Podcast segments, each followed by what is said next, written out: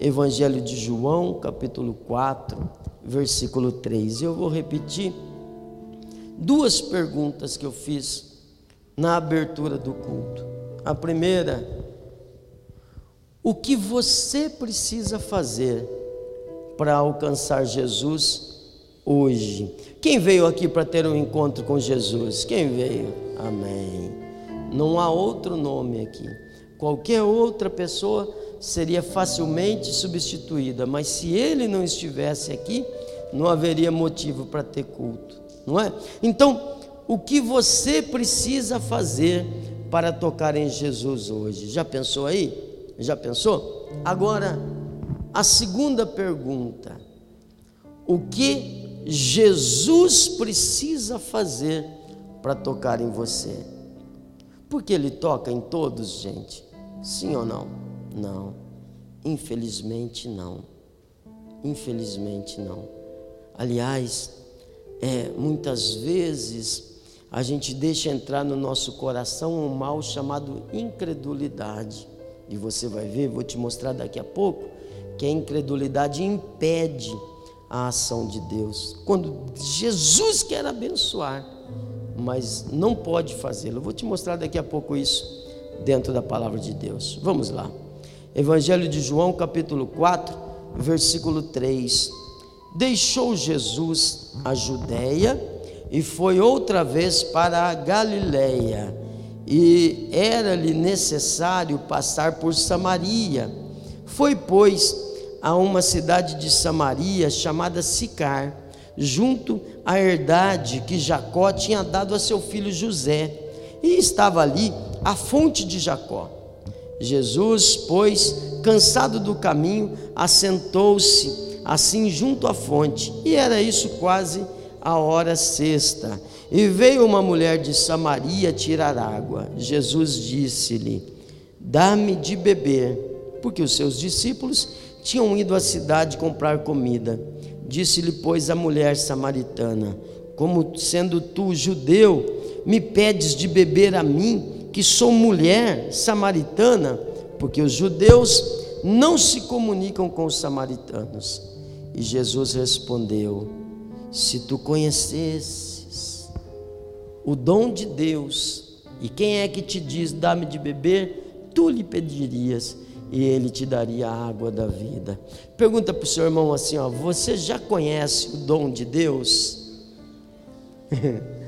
Está fraco demais isso aí, não está muito fraco? Não está muito sem, sem, sem inspiração assim, né? Vamos lá.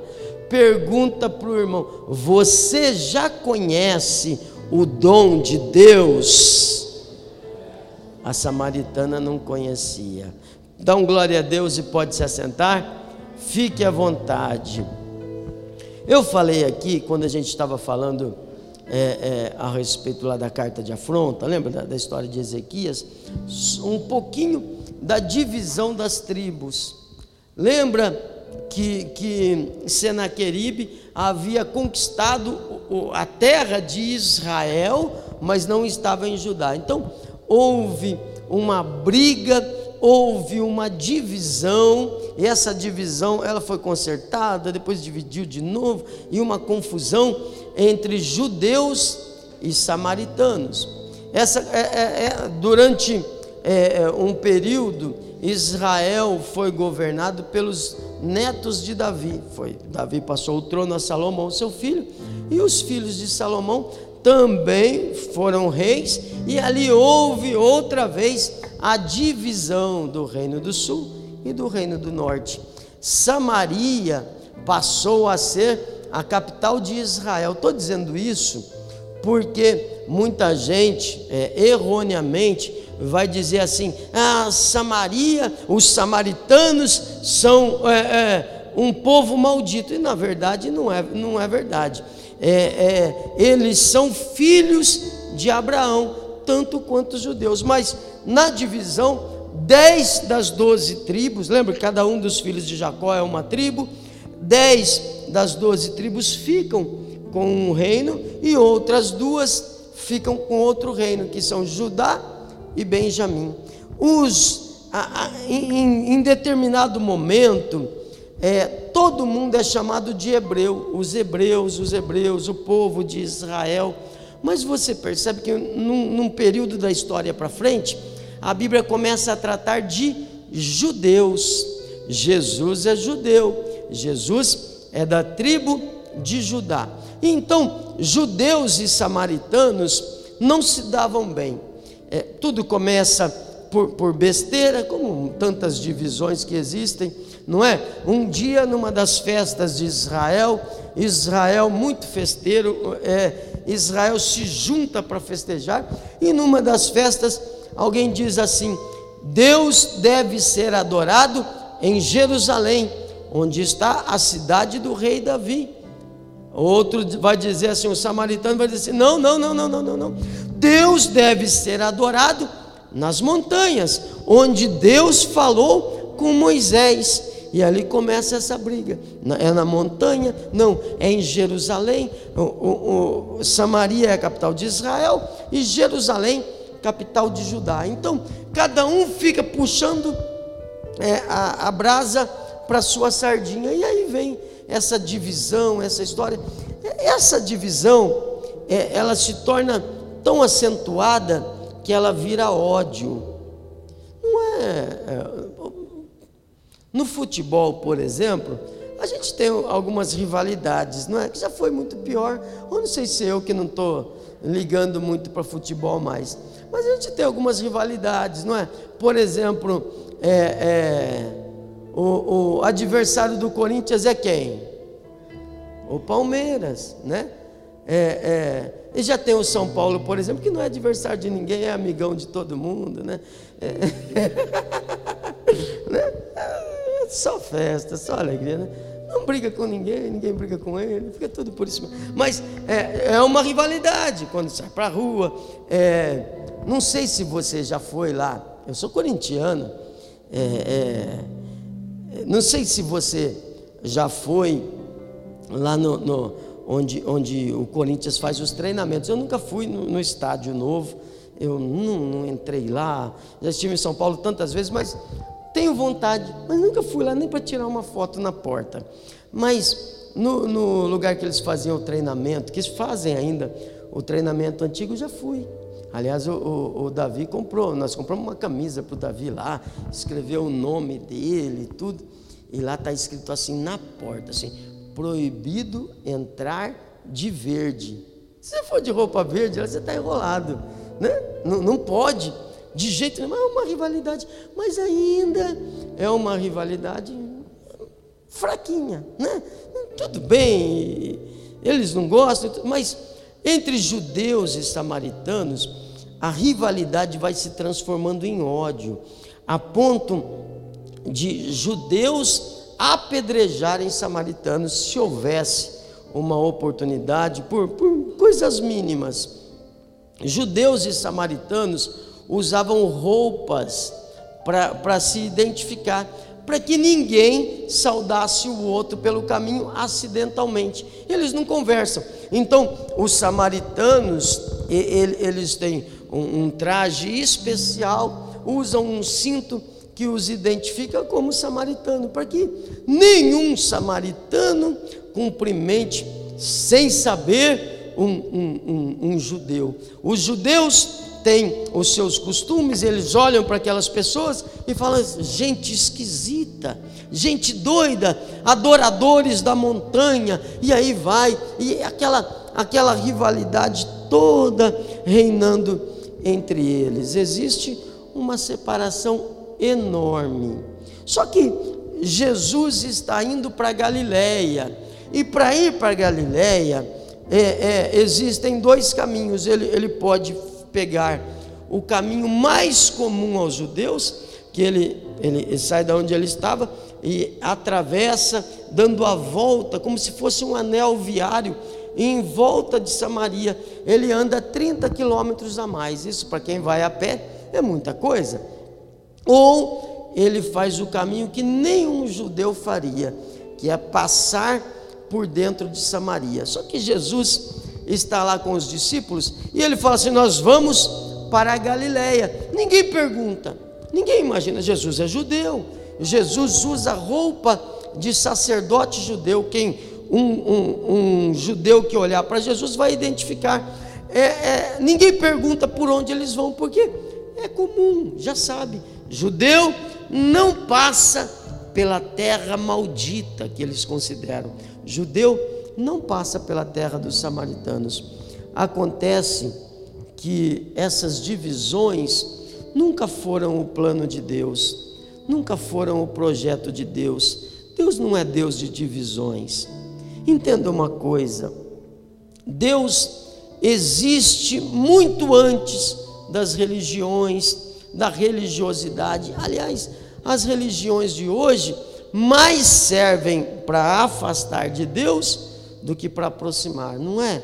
Não tem tanta gente que faz guerra em nome da religião. Tem gente que briga, tem gente que vai para a internet, briga, faz debate, junta a família, e ao invés de comemorar com a família, não, fica ali discutindo religião. No, no, quando quando eu, eu era criança, existia uma, uma rivalidade muito maior entre é, cristãos evangélicos e cristãos católicos. Mas quando você olha é, fora do Brasil, fora da nossa realidade aqui, você vai ver que é, essa rivalidade não é normal no mundo todo. Aliás, somos cristãos. Mas, pastor, temos diferenças. Temos, temos sim. Assim como temos, assim como os quadrangulares, temos diferenças entre é, com, com os irmãos da Igreja Assembleia de Deus. Temos ou não temos? Somos iguais? Não, não somos iguais. É, temos diferenças de crença, de dogma com os irmãos é, das igrejas mais tradicionais. Temos diferença de vestimenta, tem ou não tem? Aliás, na igreja quadrangular, o povo sempre tratou a gente como igreja da porta larga, é assim que eles falavam da gente antes, porque qualquer um podia entrar, essa igreja é uma bagunça, a pessoa podia entrar e, louvado seja Deus, louvado seja Deus, porque as portas estão escancaradas, e nas coisas que nós quadrangulares fomos criticados, hoje somos seguidos por muitas outras igrejas, porque a gente acredita que não são, não, não é a sua roupa ou os seus hábitos que vão definir quem você é. O que vai definir você é o que você tem dentro do seu coração. Amém? Eu acredito, como pastor quadrangular, eu acredito que o Espírito Santo entra na vida da pessoa e ela vai sendo transformada. É por isso que você não vai me ver falando mal de religião. Estou falando aqui hoje de diferenças. Não, não é melhor nem pior, só diferente. É, é, você não vai me ver falando de religião e não, não, não. Sabe por quê? Sabe como eu vejo essa variedade de igrejas? É porque as pessoas são diferentes. Tem gente, tem gente que vem na igreja quadrangular e não se converte. Tem, porque a gente não fica pegando no pé, a gente não fica falando, ah, faça isso, para de fazer aquilo. Não, tem gente que não se converte. Aí ele precisa de uma outra igreja, de alguém que coloque nele um cabresto. O outro já vai olhar para a gente e falar assim: o que, que, é isso? Não tinha ninguém tocando de bermuda lá no altar hoje, né? Então existem diferenças porque pessoas são diferentes. Jesus precisa das igrejas diferentes para alcançar pessoas diferentes. E tudo bem, louvado seja o nome do Senhor. Então, havia uma grande rivalidade, e, e aquela rivalidade se transformava em ódio. Agora, vem comigo aqui: Jesus está saindo de onde ele estava, indo para Galiléia. Eles imaginam que vão passar e, e dar a volta em torno de Samaria, quando de repente Jesus toma, Jesus estava dirigindo a Kombi é que ele andava com os discípulos. Então Jesus toma o caminho que vai passar por Samaria. Quando Jesus passa por Samaria, eles chegam a um lugar onde eles nunca entrariam. Eles chegam a um lugar onde eles já tinham ouvido falar, porque todo judeu é um estudioso da Bíblia. Eles ouviram falar de Jacó, eles ouviram falar de Abraão, é claro, Abraão, pai da fé, inclusive dos judeus, inclusive dos samaritanos, inclusive há uma briga eh, entre os muçulmanos que também dizem que são filhos de Abraão. E, então, Abraão, o pai da fé, eles ouviram as histórias, mas eles chegam com Jesus num lugar. Jesus para num lugar onde eles já haviam ouvido falar, mas eles nunca poderiam chegar por causa da sua religiosidade. Eles vêm e eles param num lugar chamado Poço de Jacó, ou a fonte de Jacó, em outra, em outra tradução. Eles, quando chegam àquele lugar, eles começam a se lembrar das histórias, de tudo aquilo que eles aprenderam. Olha, é verdade, a gente está aqui, olha, olha onde a gente está, no, no poço que Jacó cavou, um poço é, perfurado na rocha, de águas muito profundas. Hoje, esse poço existe ainda, se você procurar, você vai ver que existe, e esse poço hoje é dentro de uma igreja. Você vai ver as fotos, as imagens, está lá o poço de Jacó é, preservado, e você vai perceber que é muito fundo. Então, a primeira lição é que tem coisa que a gente só vai viver se a gente deixar Jesus guiar a gente. Enquanto você ficar se dirigindo pela sua religiosidade, ah, mas eu acho isso, ah, eu acho aquilo, ah, eu acho, irmão, para quê?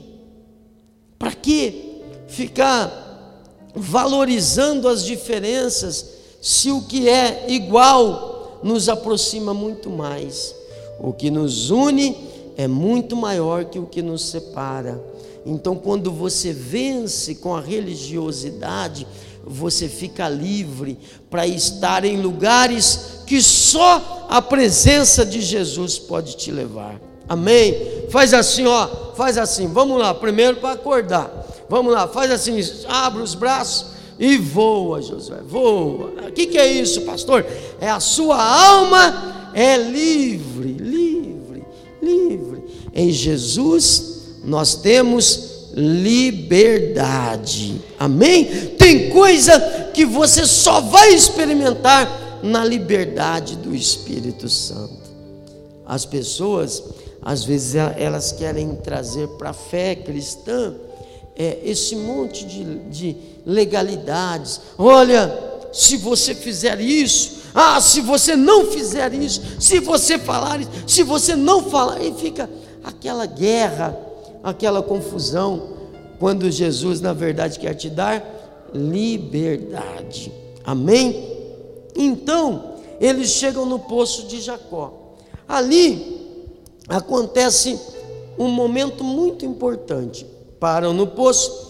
Na leitura que nós fizemos é, era a hora sexta. Isso quer dizer que é quase meio-dia, num deserto, caminhando no deserto, né? E Jesus, quase meio-dia, ele tem sede. Eu acho que a sede era forte, não é? Meio-dia, no deserto, tem sede.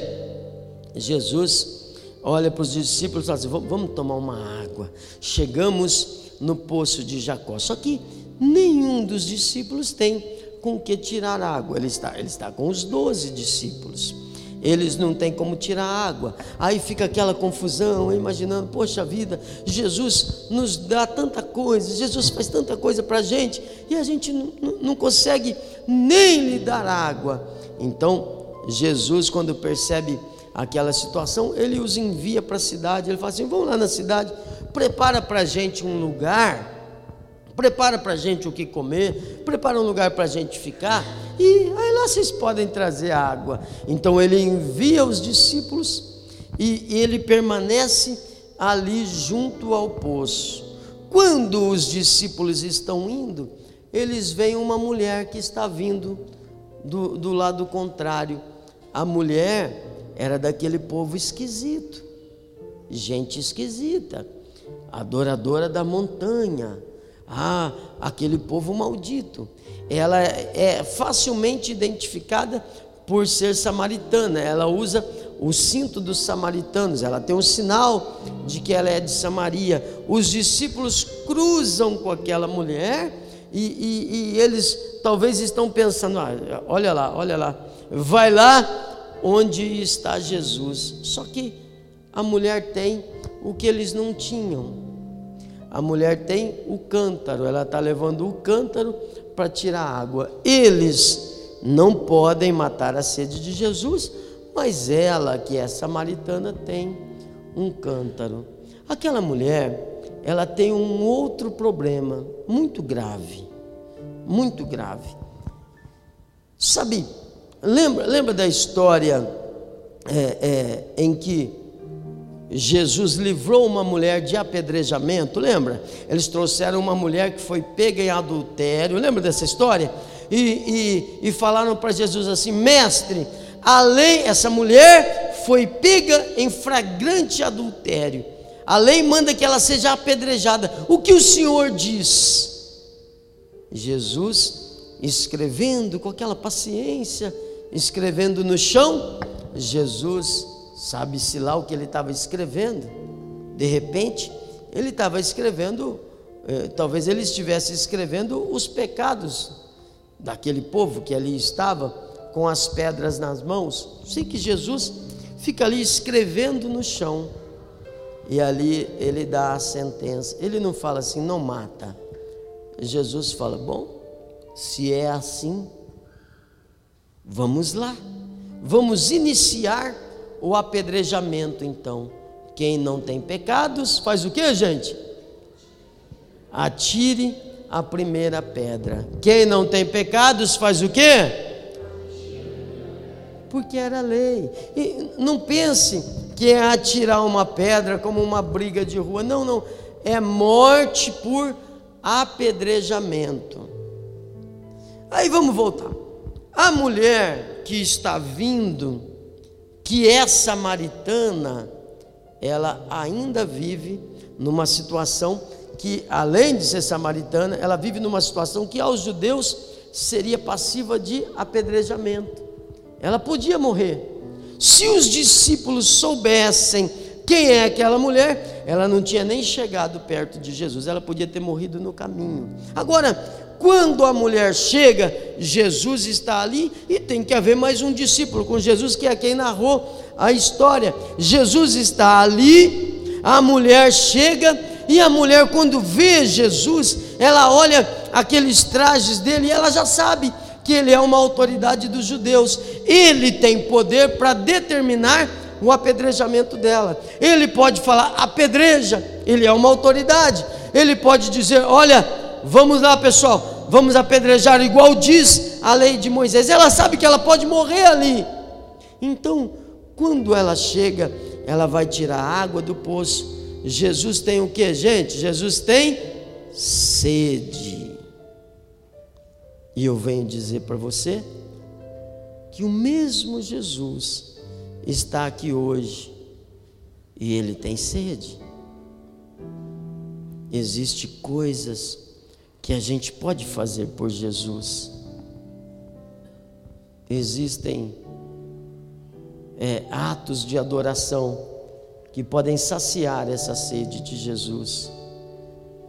Aliás, quando Jesus vai conversar com a mulher, ele chega ao ponto de dizer que o Pai procura adoradores que o adorem em espírito e em verdade.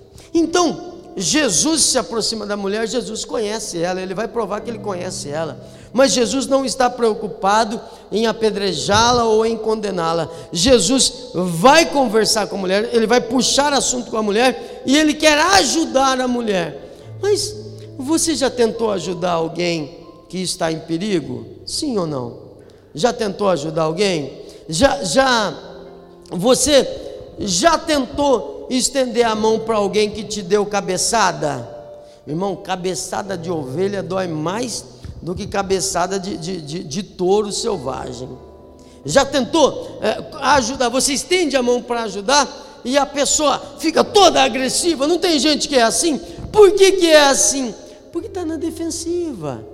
A pessoa está vivendo uma situação de humilhação, a pessoa está passando por uma situação de estresse, a pessoa está passando por uma situação de perigo. A mulher ela chega para Jesus nessa condição.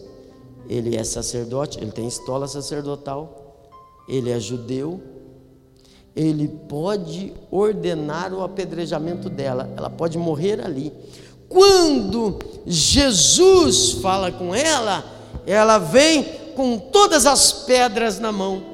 Quando Jesus puxa assunto, irmão, Jesus podia pedir para um anjo trazer água, Jesus podia tirar água da rocha, Jesus podia fazer de tanta forma, Jesus não precisa da água dela, mas quando Jesus fala assim, mulher, me dá um gole dessa água, a mulher faz igual o cachorrinho. Ela fala, assustou, desculpa você que estava dormindo. É, é, ela fala, é, igual o cachorrinho. A atitude dela é assim: como você, sendo homem, judeu, fala comigo que sou mulher samaritana? Primeiro, homem não conversava com mulher, não é igual hoje assim. Não é, não, é, era outro tempo.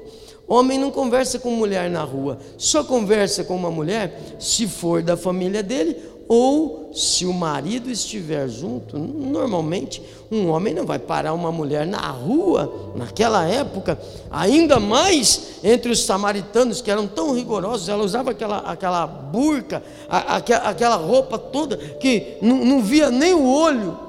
Então, é, é, Jesus puxa a conversa na verdade, ele não quer a água, ele quer ela,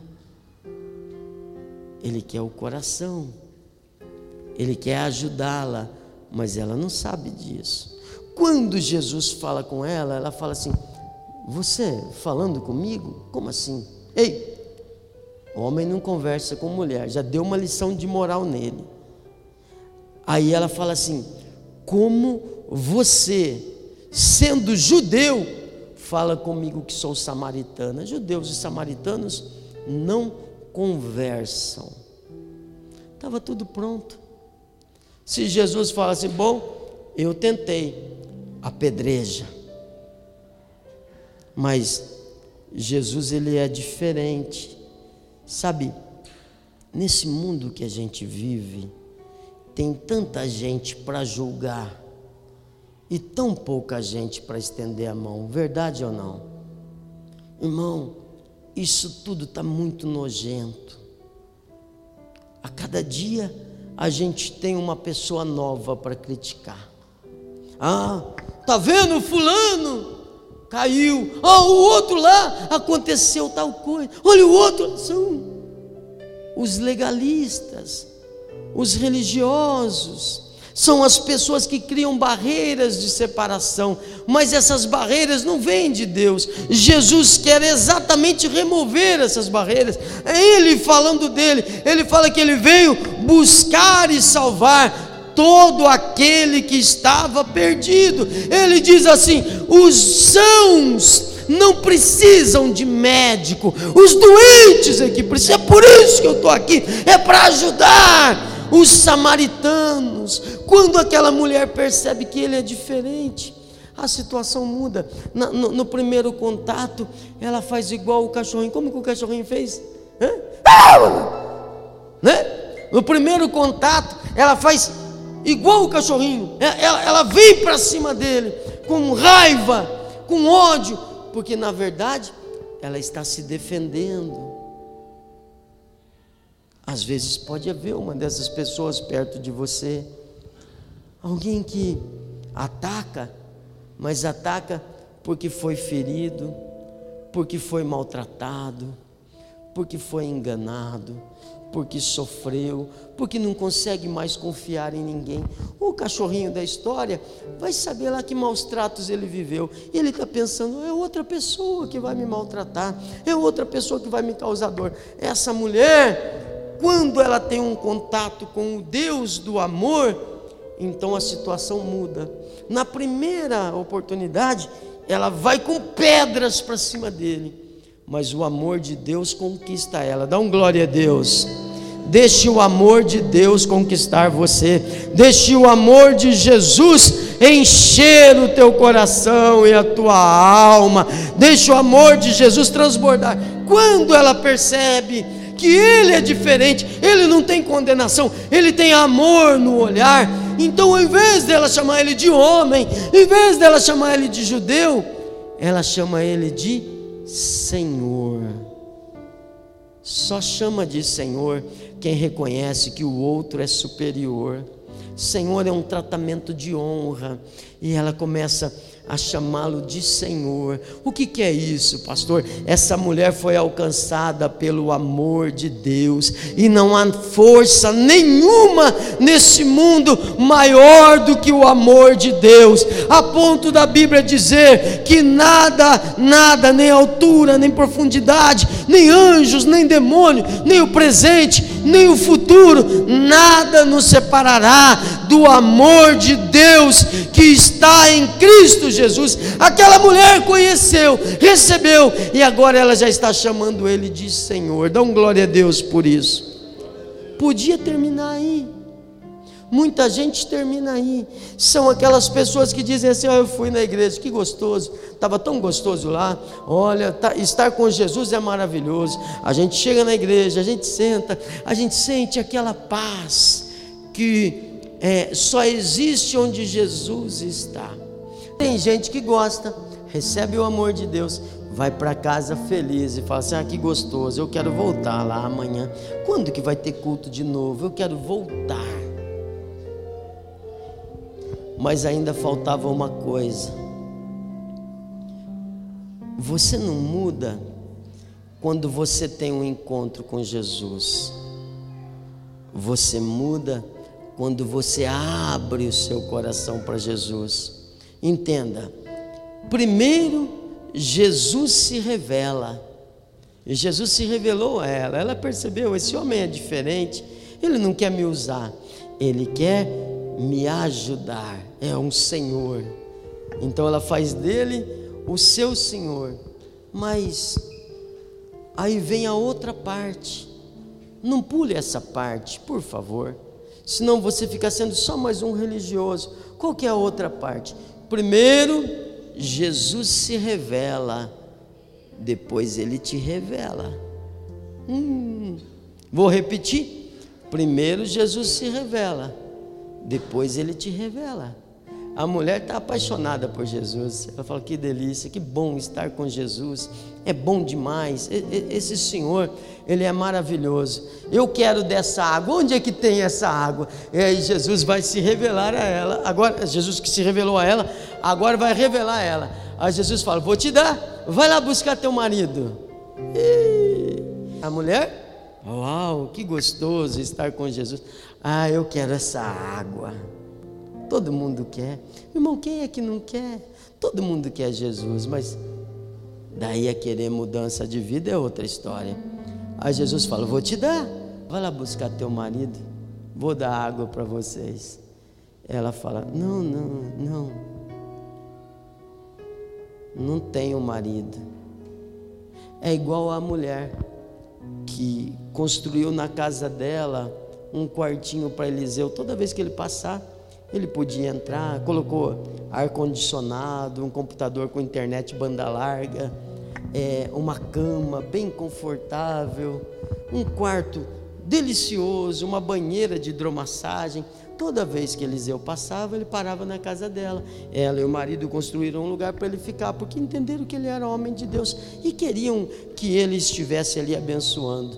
Então, chega uma hora que Eliseu fala assim: Bom, o que, que eu posso fazer pela senhora? Aí ele fala para ela assim: no ano que vem, a essa hora, a senhora vai estar carregando um filho.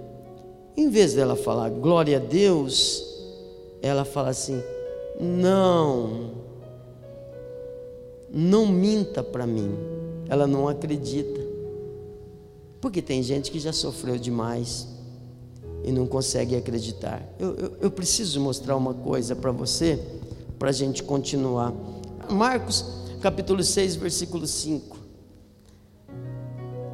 A mulher falou para Eliseu assim: não minta para mim. Jesus falou para a mulher: Vai buscar teu marido, vou dar água para vocês. Ela falou: Não, não, não mexe nisso. Agora ela pode ser apedrejada. Olha, eu vou ler, mas eu estou sem óculos, eu não estou enxergando direito. Jesus não quis fazer ali nenhuma obra maravilhosa, somente curou alguns poucos enfermos. É isso, gente? O que está escrito ali? Jesus não quis? Jesus não podia. Ele queria? Queria. Mas ele não podia. Por que, que ele não podia fazer milagres ali? Por causa da incredulidade. Ou você abre o coração para Jesus, ou você nunca vai passar de alguém que teve um contato com Ele, foi para casa satisfeito, mas nunca mudou de vida. Jesus fala para a mulher: vai buscar o teu marido. Ela fala: não, não tenho marido. Aí Jesus vai revelar, Jesus vai mostrar que ele conhece ela. Jesus fala assim: você disse bem, você não tem marido, você já teve cinco. E esse que dormiu contigo ontem não é teu marido. Talvez até seja marido de outra. Você disse bem, não tem marido. E o que está contigo hoje não é teu marido. Agora ela pode ser apedrejada. Agora temos um flagrante de adultério. Mas Jesus quer apedrejar ela? Não. Jesus quer transformá-la. Entenda, quando Jesus quer nos abençoar, no primeiro ponto, primeiro passo, ele se revela e o amor de Deus enche o nosso coração. Desejo que você transborde do amor do Senhor. No segundo passo, ele revela quem você é. E ali ele diz para a mulher, ela já está com medo, é, ela acha que ela vai morrer, ela já está envergonhada, mas Jesus não está ali para envergonhar ela. Aí Jesus fala assim: mulher, entenda uma coisa sobre judeus e sobre samaritanos, não é na montanha, não é apenas em Jerusalém, não, não, mulher, vem a hora e já chegou em que os verdadeiros adoradores adorarão ao Pai em espírito e em verdade, porque é esses que o pai procura. O pai não está preocupado com a sua roupa, o pai não está preocupado com o lugar de onde você veio. Não, não, não, não. Isso não é sobre Deus, é sobre você. Jesus está olhando para o seu coração. E ali ele fala para a mulher assim: quem crê em mim, rios. Aliás, deixa eu voltar ao texto certinho lá, é, é João capítulo 4. Jesus disse, no versículo 13: Qualquer que beber desta água tornará a ter sede, mas aquele que beber da água que eu lhe der, nunca terá sede porque a água que eu lhe der fará nele uma fonte que salte para a vida eterna. Amém?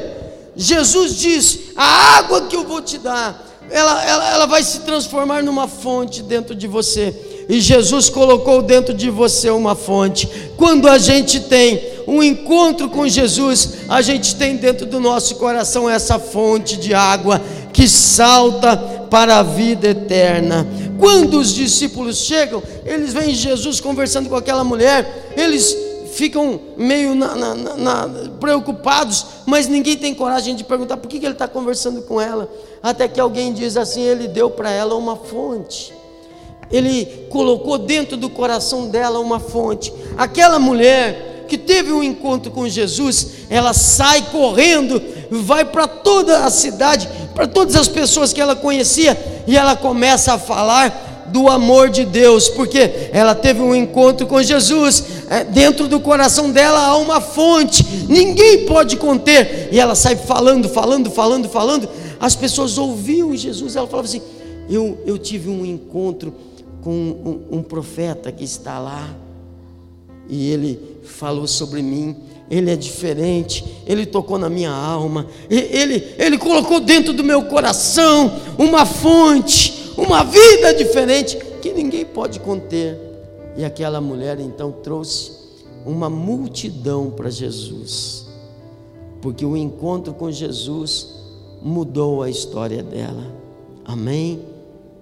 Quando a gente tem um encontro com Jesus, quando a gente aceita Jesus, Ele coloca dentro do nosso coração uma fonte. Os discípulos estão enciumados. Ele deu a ela uma fonte. Sim, ele falou. E ela saiu, ela trouxe multidão. Tanto é que Jesus permaneceu mais um tempo ali naquele lugar que até então era terra maldita. Irmão, Jesus não está preocupado com a sua história de, de pecado. Jesus não está preocupado em condenar você. Ele veio buscar e salvar todo aquele que estava perdido. Jesus é muito maior do que uma religião. Jesus é muito maior do que os nossos dogmas, os nossos costumes. Jesus é muito maior do que esse monte de problemas e de correria que a gente enfrenta. Jesus é muito maior do que a sua história. Jesus é muito maior. Jesus pode transformar você. Um momento, num contato com Jesus, pode mudar a sua vida.